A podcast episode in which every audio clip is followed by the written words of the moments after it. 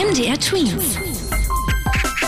Dein 90 Sekunden Corona-Update. AstraZeneca. Eigentlich kennen wir ja diese Firma, weil sie einen Corona-Impfstoff produziert.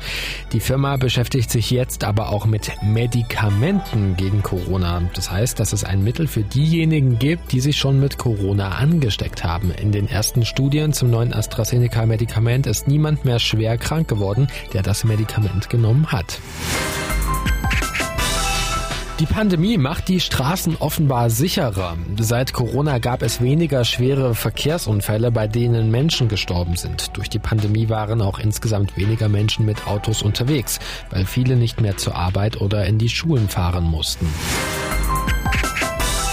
Am Anfang der Pandemie war Corona vor allem für ältere Menschen gefährlich. Jetzt werden die Menschen, die wegen einer Ansteckung ins Krankenhaus müssen, immer jünger.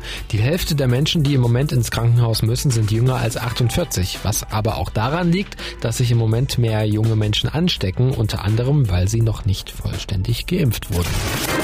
MDR Tweets. Dein 90 Sekunden Corona-Update.